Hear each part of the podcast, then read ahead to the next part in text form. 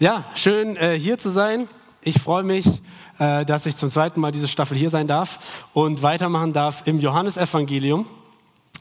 Ähm, bevor wir da einsteigen, was denkt ihr, überlegt mal an eure letzte Woche, wir sind jetzt Sonntagabend, die Woche ist vorbei.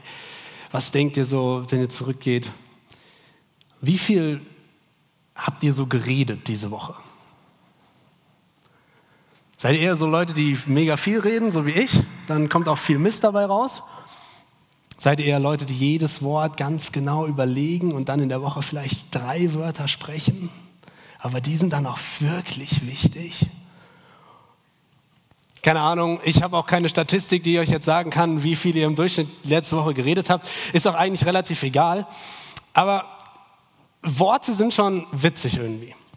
Worte ähm, sind auch alle gar nicht gleich viel wert. Habt ihr euch da schon mal drüber Gedanken gemacht? Es gibt so einige Worte, die man tagtäglich spricht, die sind eigentlich, die könnte man sich auch sparen. Und dann gibt es so ein paar Worte, die sind extrem wichtig. Zum Beispiel, ich liebe dich. Sehr wichtige Worte. Oder ja, ich will. Auch sehr wichtige Worte ganz viele Worte, auch wichtige Worte sind zum Beispiel erste Worte. Mama, Papa oder vielleicht doch was ganz anderes, was dann zu großer Enttäuschung führt auf beiden Seiten. Nicht alle Worte, die wir tagtäglich so von uns geben, sind gleich wichtig. Und es kann sogar manchmal sein, dass manche Menschen Sachen sagen und in der einen Situation könnte der gleiche Satz ähm, was ganz anderes bedeuten als in einer anderen Situation. Und manchmal könnte auch der gleiche Satz in einer Situation viel wichtiger sein als in einer anderen. Und man geht meistens so, wenn wir so um, über so Sachen reden, was sind so die wichtigsten Worte, dann gibt immer eine ganz besondere Bedeutung, kriegen immer letzte Worte. Die Worte, die letzten Dinge, die über die Lippen kommen, bevor jemand aus diesem Leben scheidet. Und Einige solcher letzten Worte wollen wir uns heute anschauen von Jesus. Seinen letzten Willen sozusagen, so hat es zumindest mal äh, der Theologe ähm, Käsemann ausgedrückt. Ähm, und ein ganzes Buch über dieses Kapitel geschrieben, als Jesu letzter Wille. Wir finden in Johannes 17 ein langes Gebet, das längste Gebet, was uns von Jesus überliefert ist. Und Johannes hat das alles aufgeschrieben. Und ich möchte, keine Sorge, ich lese jetzt nicht das ganze Kapitel vor, aber ich möchte euch gerne einige Verse davon ähm, vorlesen und dann mit euch da einsteigen. Wo befinden wir uns eigentlich gerade? Wieso, wie kommt es eigentlich jetzt hier zu diesem Gebet und warum sage ich, das sind jetzt die letzten Worte Jesu? Naja, es ist ähm, es ist kurz vor der Kreuzigung, befinden wir uns. Ja? Also Jesus, Jesus hatte das letzte Abendmahl jetzt schon gefeiert. Er hatte seinen Jüngern die Füße gewaschen. Er hatte ähm, Judas, ähm, dem der ihn verraten sollte, äh, gesagt, tu, was du tun musst. Und jetzt befindet er sich, es ist mitten in der Nacht und er befindet sich mit seinen Jüngern im Garten Gethsemane. Das ist ein bisschen außerhalb von Jerusalem. Und er sagt zu ihnen, hey, bleibt mit mir heute Nacht wach und betet. Und er macht das auch. Er geht ein bisschen abseits und er fängt an zu beten. Er redet mit seinem Vater im Himmel. Und er formuliert ein Gebet, was sozusagen seinen letzten Willen ausdrückt. Ich lese vor aus Vers 13. Jetzt komme ich zu dir zurück also er spricht hier mit Gott. Ich sage all das, ich sage all das, solange ich noch bei ihnen, das sind seine Jünger, in dieser Welt bin, damit meine Freude auch sie ganz erfüllt. Ich habe ihnen deine Botschaft weitergegeben und die Welt, die hasst sie deshalb, weil sie eben ebenso wie ich nicht zu ihr, zu der Welt gehören. Ich bitte dich nicht, sie aus der Welt zu nehmen, aber schütze sie vor der Macht des Bösen. Sie gehören ebenso wenig zu dieser Welt wie ich. Lass ihnen deine Wahrheit leuchten, damit sie, immer, damit sie in immer engerer Gemeinschaft mit dir leben. Dein Wort ist die Wahrheit. Wie du mich in die Welt gesandt hast, so sende ich sie in die Welt. Und für sie gebe ich mein Leben hin, damit ihr Leben ganz dir gehört. Ich bitte aber nicht nur für sie, sondern auch für alle, die durch ihre Worte von mir hören werden und an mich glauben. Das sind jetzt wir. Sie alle sollen eins sein, genauso wie du, Vater, mit mir eins bist. So wie du in mir bist und ich in dir bin, sollen auch sie in uns miteinander verbunden sein. Dann wird die Welt glauben, dass du mich gesandt hast. Deshalb habe ich ihnen auch die Herrlichkeit gegeben, die du mir anvertraut hast, damit sie die gleiche enge Gemeinschaft haben wie wir beide. Ich bleibe in ihnen und du bleibst in mir. Genauso sollen auch sie vollkommen eins sein. Dann wird die Welt erkennen, dass du mich gesandt hast und dass du meine Jünger liebst, wie du mich liebst.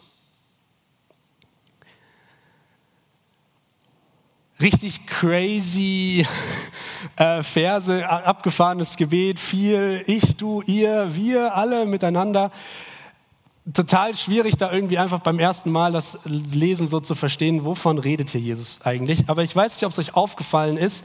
Eine Sache fällt relativ oft. Und auch wenn man nicht so, also auch wenn man das jetzt gar nicht so genau aufgepasst hat, merkt man doch, ein Thema sticht irgendwie raus. Es geht irgendwie die ganze Zeit um diese Beziehung zwischen Gott, Jesus und den Jüngern aber dann auch vor allem um diese Beziehung der Jünger untereinander. Und da möchte ich mit euch jetzt reingehen und uns, damit wir uns anschauen können, was bedeutet dieses Gebet von Jesus für unsere Situation heute? Was hat es damals bedeutet für die Jünger und was bedeutet es für uns heute? Versucht euch mal in diese Situation reinzuversetzen. Dieser Jesus war für diese zwölf oder jetzt noch elf, die da sind, nicht nur ein Lehrer gewesen, ein Wundertäter, den sie begleitet haben, sondern es war eigentlich ihr Weggefährte, ihr Mitbewohner, ihre Familie sozusagen, diese, diese zwölf Leute, mit denen sie da zusammen gewesen sind. Eine total enge Gemeinschaft. Über drei Jahre haben diese Leute miteinander ihr Leben verbracht. Jeden einzelnen Tag, alle Schwierigkeiten, jedes Essen haben sie gemeinsam vorbereitet jeden Abend das Lager zusammen aufgeschlagen, morgens wieder aufgewacht, morgen, morgen. Sie haben das Beste und das Schlechteste voneinander wahrscheinlich gesehen in dieser Zeit. Und wahrscheinlich, ich weiß nicht, ob ihr schon mal mit Leuten zusammengewohnt habt, die jetzt nicht zu eurer Familie gehören, aber wahrscheinlich gilt das für die Familie auch. Manchmal sieht man Seiten von Menschen, die wollte man eigentlich gar nie sehen. So.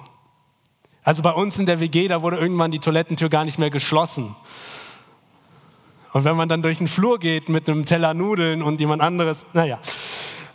Dinge, die man eben nicht immer eigentlich so braucht. Man kommt an seine Grenzen, aber was dabei passiert, ist auch, man wächst extrem eng zusammen. Was hier also, was das für eine Situation ist, ist nicht einfach, das ist nicht einfach ein normaler Abschied, der hier passiert. Jesus schaut dem Tod ins Auge und er verabschiedet sich nicht einfach von irgendwelchen Bekannten, von irgendwelchen Leuten, die er vielleicht zwei, dreimal in seinem Leben gesehen hat. Nein, er verabschiedet sich von den Menschen, mit denen er hier auf dieser Erde die engste Verbindung gebaut hatte. Seine engsten Freunde. Und er weiß, das, was jetzt gleich passieren wird in den nächsten Tagen, wird letzten Endes dazu führen, dass es eine Art Zurückbleiben dieser Jünger gibt. Er sagt im ersten Vers direkt in Vers 13, doch jetzt komme ich zu dir. Jesus weiß, dass es zu Ende geht. Jesus weiß, dass er gehen wird, dass er nicht da bleibt, wo er jetzt gerade ist. Und so wird dieses ganze Gebet in diese Abschiedssituation gesprochen. In eine Situation des Zurückbleibens, ja, eigentlich könnte man fast sagen, für die Jünger in so eine Art Exilserfahrung. Ich weiß nicht, ob ihr schon mal den Begriff Exil gehört habt, wahrscheinlich irgendwie in der Schule oder so. Also man beschreibt eigentlich, da, man nennt immer Exil, nennt man immer das, wenn man irgendwo ist, wo man eigentlich nicht sein will und da halt sein muss. Also wenig Einfluss darauf hat. Also zum Beispiel Leute, die ähm, aus politischen Gründen fliehen müssen, da würde man sagen, die sind im Exil. Oder Leute, die nicht in ihre Heimat zurückkehren können, weil da Krieg herrscht. Die leben im Exil. Und das, was Jesus jetzt hier, also diese Situation, die jetzt auf die Jünger wartet, die ist in, in gewisser Weise mit so einer Situation vergleichbar, weil Jesus, die Person, die ihr Leben so geprägt hat und so bestimmt hat, die wird sie jetzt verlassen und er sagt, er sagt zu Gott, hey Gott, ich bin nicht von dieser Welt und die, die ich hier zurücklasse, die sind es auch nicht mehr. Diese letzten drei Jahre mit mir, die haben sie verändert. Und sie sind nicht mehr dieselben und sie passen auch nicht mehr in diese Welt, in der sie leben. Das hier ist eigentlich nicht mehr ihre Heimat. Und da, wo ich jetzt zu dir hin zurückkomme, da gehören sie eigentlich jetzt auch hin. Und so wie die Welt mich hasst, so hasst die Welt jetzt auch irgendwie sie und die passen da nicht mehr rein. Ich weiß nicht, ob ihr dieses Gefühl schon mal erlebt habt. Vielleicht nicht auf so eine dramatische Weise wie Jesus, dass er dafür zum Tode verurteilt wird, weil ähm, die Leute einfach nicht cool fanden, was er so gemacht hat und wer er war. Weil er nicht reingepasst hat. Aber vielleicht kennst du auch so, so Gefühle, in denen du dich fragst, gehöre ich hier eigentlich hin?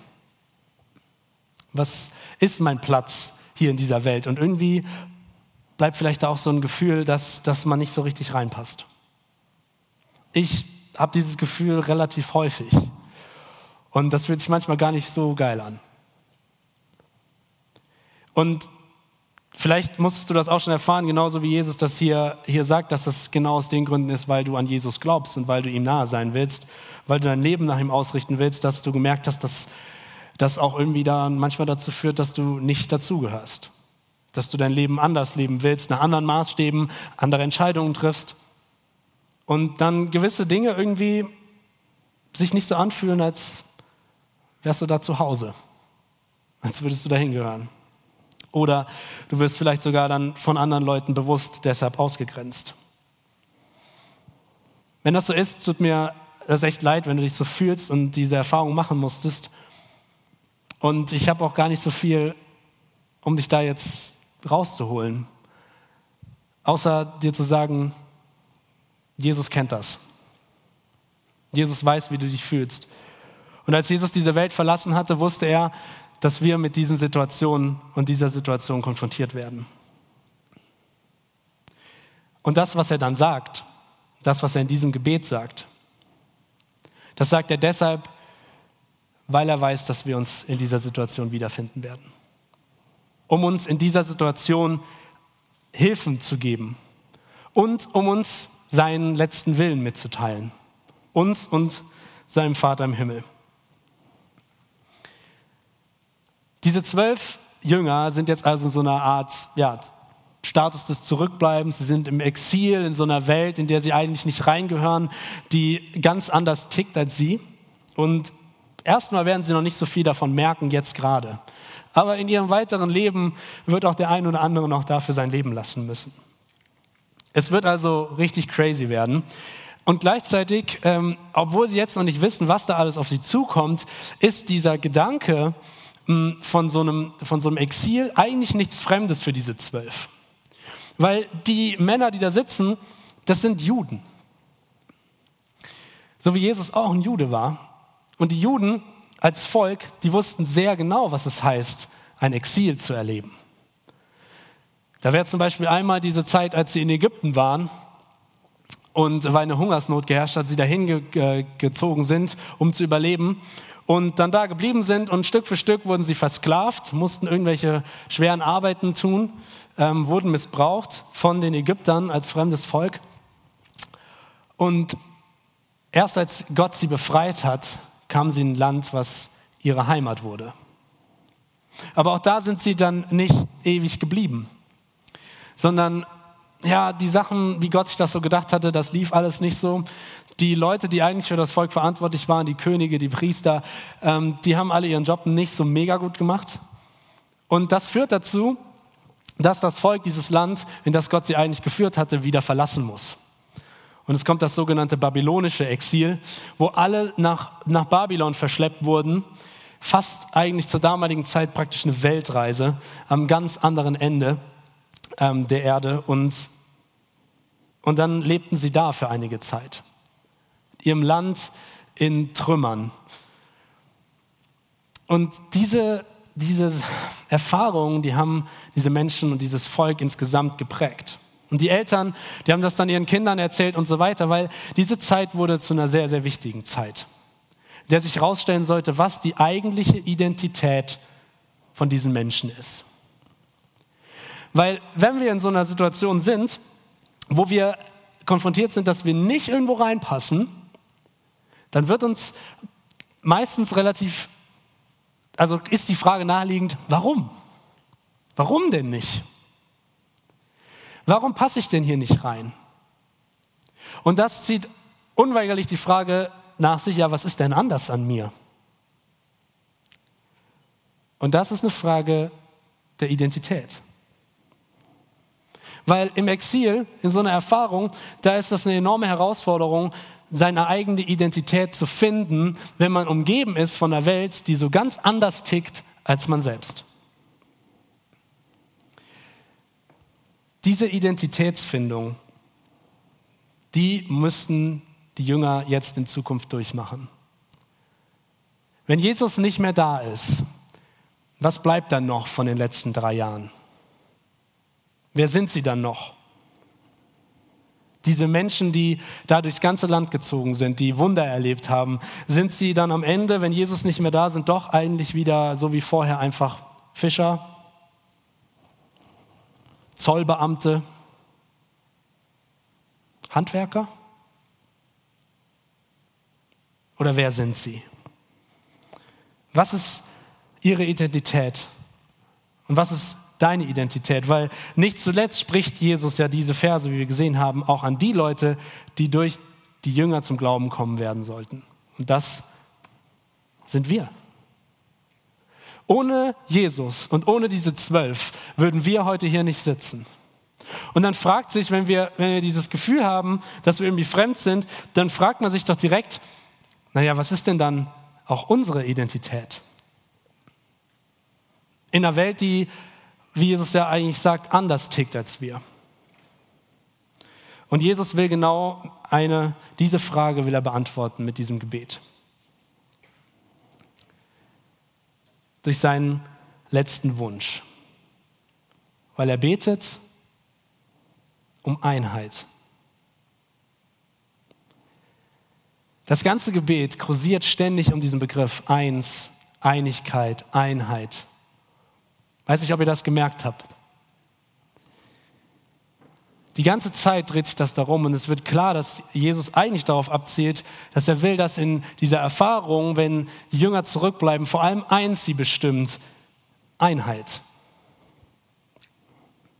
Das ist Jesu letzter Wille.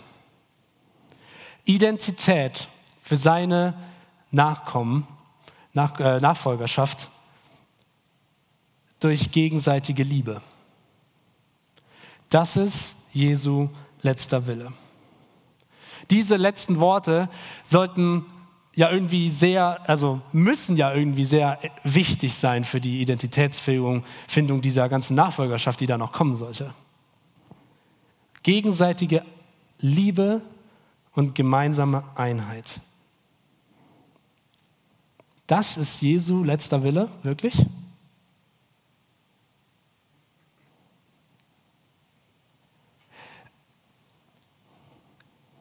Jesus hätte sich alles wünschen können in diesem Moment.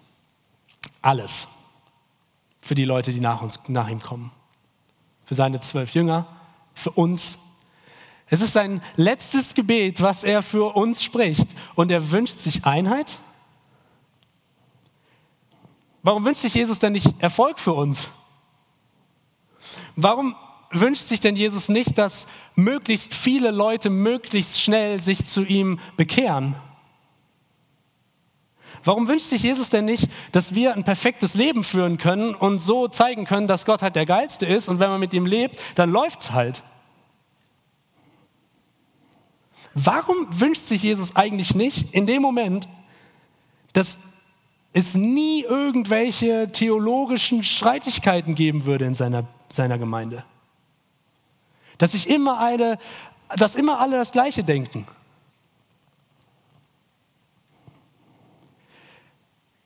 Vielleicht wird uns bewusster, was Jesus sich hier eigentlich wünscht, wenn wir uns darüber Gedanken machen, was er sich nicht wünscht. Warum wünscht er sich nicht, dass auf einmal alle sehen, er ist der Beste? Warum wünscht er sich eigentlich nicht, dass die Kreuzigung nicht passiert? Warum wünscht sich Jesus für uns, dass wir in Einheit leben?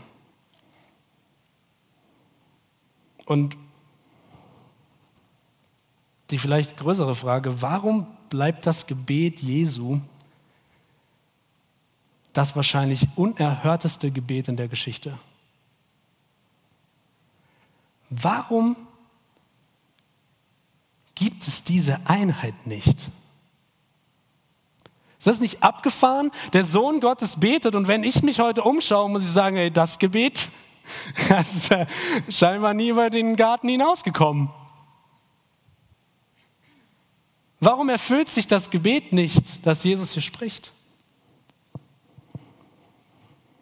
Realitätscheck. Wie gehen wir denn mit dieser Exilserfahrung um? Mit dieser Erfahrung, wo wir ohne Jesus uns wiederfinden in dieser Welt, wo, wir, wo er nicht physisch vor uns steht, wir ihn anfassen können und ihn alles direkt einfach fragen können und sofort eine Antwort kriegen. Wie gehen wir denn mit dieser Situation um, dass wir uns in einer Welt wiederfinden, die komplizierter ist, als wir das manchmal gerne hätten und auch komplizierter, als wir das manchmal darstellen und eine Welt, die nicht so tickt wie wir? Es gibt nämlich noch eine andere Möglichkeit, die Leute, Leuten meistens relativ, also eigentlich näher liegt in so einer Erfahrung, nämlich, dass man sich abschottet, dass man sich abgrenzt, dass Identität nachher durch Abgrenzung passiert. Man nennt das in der Psychologie auch Othering, von dem englischen Wort Other. Und dann definierst du deine eigene Identität nur noch darüber, dass du nicht so bist wie der andere. Dann kannst du nämlich sagen, ja, das sind zum Beispiel die Schwarzen und wir sind die Weißen. Ist nicht so gut ausgegangen in der Geschichte. Kann man sagen, naja, das sind die Deutschen und das sind die Juden. Auch nicht so gut ausgegangen in der Geschichte. Oder das sind, äh, ja, das sind die komischen und wir sind halt die coolen. Das sind die, die einfach ihr Leben an die Wand fahren. Wir sind halt die, die es verstanden haben. Wir tendieren dazu, uns abzugrenzen und unsere Identität in dem zu finden, was wir eben nicht sind. Und diese Identität, äh, diese Identitätsfindung durch Abgrenzung, wisst ihr, was die dann produziert? Sobald es das nächste Mal eine Identitätskrise gibt, ist die einzige Lösung dafür, sich wieder abzugrenzen, um seine eigene Identität zu finden. Und jetzt spielen wir das mal durch als Christen also zuerst mal sind wir natürlich nicht die Juden. Da müssen wir uns erstmal von abgrenzen. Und dann ähm, so Reformation und so, nee, dann sind wir auf jeden Fall nicht die Katholischen, wir sind jetzt die Protestanten. Und dann gab es nochmal so weiter, also wir sind jetzt halt nicht die Volkskirche, wir sind jetzt halt die Freikirche. Und dann gibt es da nochmal, also es geht immer weiter. Und dann sitzen wir in 2023 im Dillkreis und fragen uns, mal, warum gibt es eigentlich in jedem Dorf 18 Gemeinden? und die können sich alle nicht leiden. Darf er das?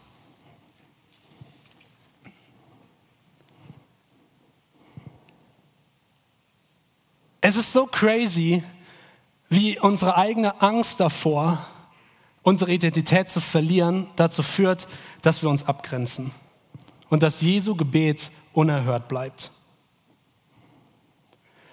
Und die Frage, die ich in dem Moment einfach mal stellen will, ganz provokant ist, ist nicht das größte theologische Problem, was wir haben in unseren Gemeinden, dass die Einheit fehlt. Ist es vielleicht so, dass das größte theologische Problem nicht Fragen der Auslegung oder Fragen keine Ahnung was sind, sondern das größte theologische Problem, dass uns die Einheit von Jesu Gemeinde nicht so wichtig ist wie ihm. Dass sein letzter Wille nicht unsere erste Priorität ist.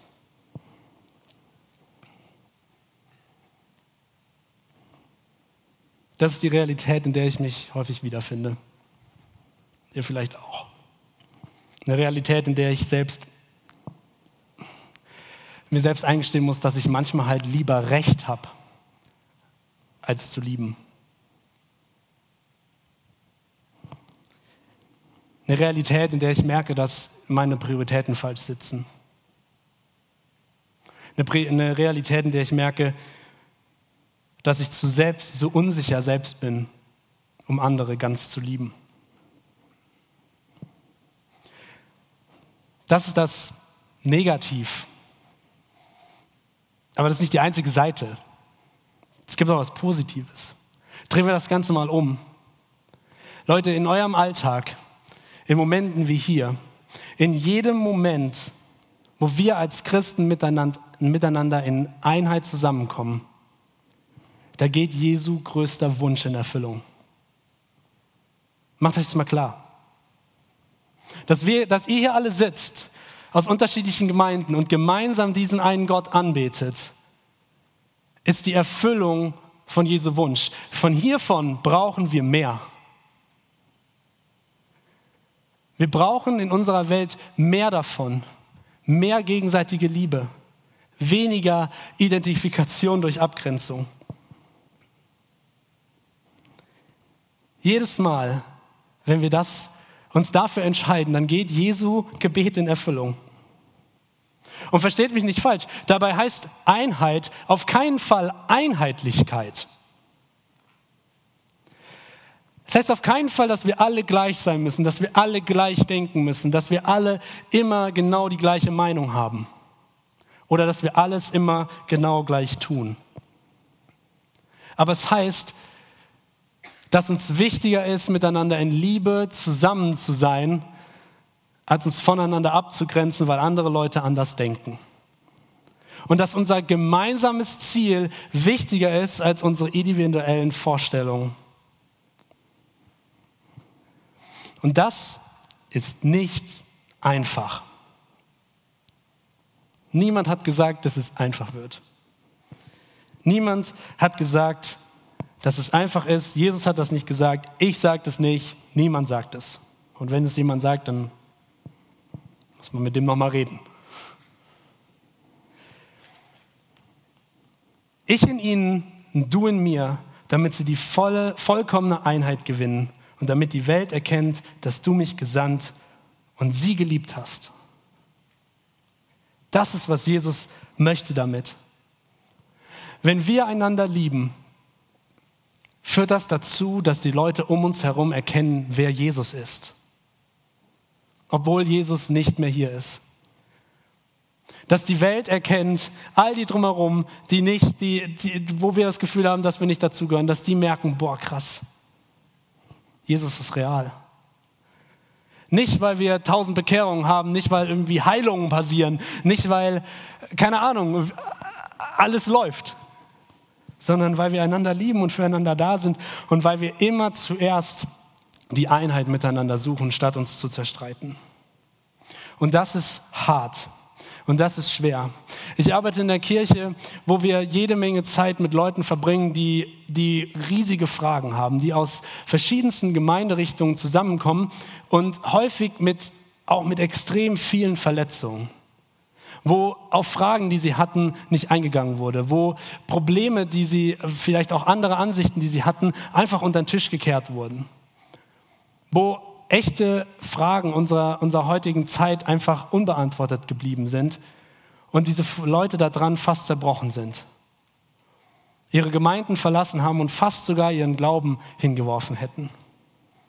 Und einige von diesen Leuten, die stranden dann bei uns und, und wir stecken dann in diesen Gesprächen mit denen. Und ey, das ist nicht immer einfach. Und es ist nicht immer einfach, auch seinen eigenen Glauben so herausfordern zu lassen, seine eigenen Vorstellungen so herausfordern zu lassen von Leuten. Aber das ist, was Gemeinde ist. Das ist, was Kirche heißt. Gemeinsam daran zu arbeiten, gemeinsam unterwegs zu sein, auf der Suche nach diesem einen Gott, nach Jesus und wie ein Leben nach seinen Vorstellungen aussehen kann. Wie wir zusammen mehr so werden wie er, nicht alleine. Kirche ist immer was, was gemeinsam passiert, nie alleine. Und wenn wir die Bibel lesen, ich weiß nicht, ob euch das schon mal aufgefallen ist, aber wenn wir die, die Briefe zum Beispiel von Paulus oder so lesen, dann ähm, lesen wir die meistens sehr auf uns bezogen. Aber ist euch schon mal aufgefallen, dass die alle in Plural formuliert sind? Ihr sollt das und das tun. Ihr seid die Auserwählten Gottes, nicht du. Das sind alles Dinge, die passieren in Gemeinschaft und die Einheit ist dafür das Wichtigste. Und es ist besser, gemeinsam knietief in der Scheiße zu stehen und nach Gott zu rufen, als dass einer irgendwo meint, er hätte es begriffen und den anderen da versacken lässt.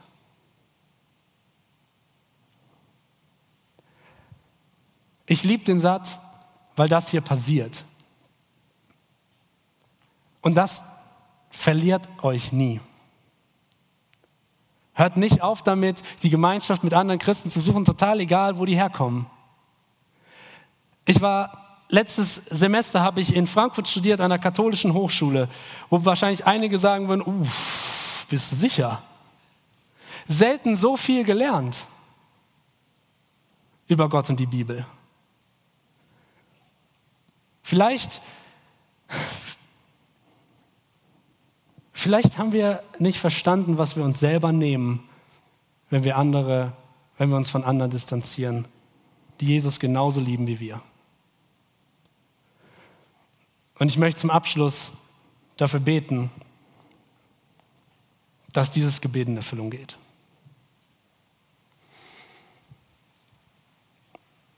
Jesus, danke, dass du uns, dass du uns dieses Gebet hier gelassen hast dass es aufgeschrieben wurde, dass wir es lesen können, dass wir in dein Herz schauen können, in das, was du dir so sehr wünschst. Danke, dass wir nicht hier alleine sind ohne dich, auch wenn es sich manchmal vielleicht so anfühlt, dass du uns deinen Heiligen Geist gegeben hast, damit wir dir nahe sein können. Und wir stehen hier und sitzen hier miteinander. Wir wollen nach dir fragen. Wir wollen nach deiner Kirche fragen, nach deinem Reich zuallererst und nach deinem Willen. Und wir wollen deinen Willen ernst nehmen, dass du gesagt hast, dass, das, dass du dir wünschst, dass wir eins sind untereinander. Wir möchten dich um Vergebung bitten für jedes Mal, wenn wir das nicht sind. Für jedes Mal, wo wir uns gegenseitig ausgrenzen wo wir uns darüber definieren, dass wir nicht so sind wie die. Jesus, bitte mach uns dir ähnlicher. Lass uns wirklich erfahren, was es heißt, diese Einheit zu, zu leben, so wie, wie du sie hast mit dem Vater. Zeig uns, wie das geht. Befähige uns durch deinen Heiligen Geist so zu leben. Lass uns Liebe füreinander fühlen. Jesus, wir wollen, dass dein Wunsch in Erfüllung geht, dass dein Gebet in Erfüllung geht und möchten dich bitten, dass du uns zeigst, wo wir Teil davon sein können. Und für die Kirchen hier im Umkreis und auf der ganzen Welt wollen wir beten, dass du wirklich Einheit schenkst durch deinen Geist. Amen.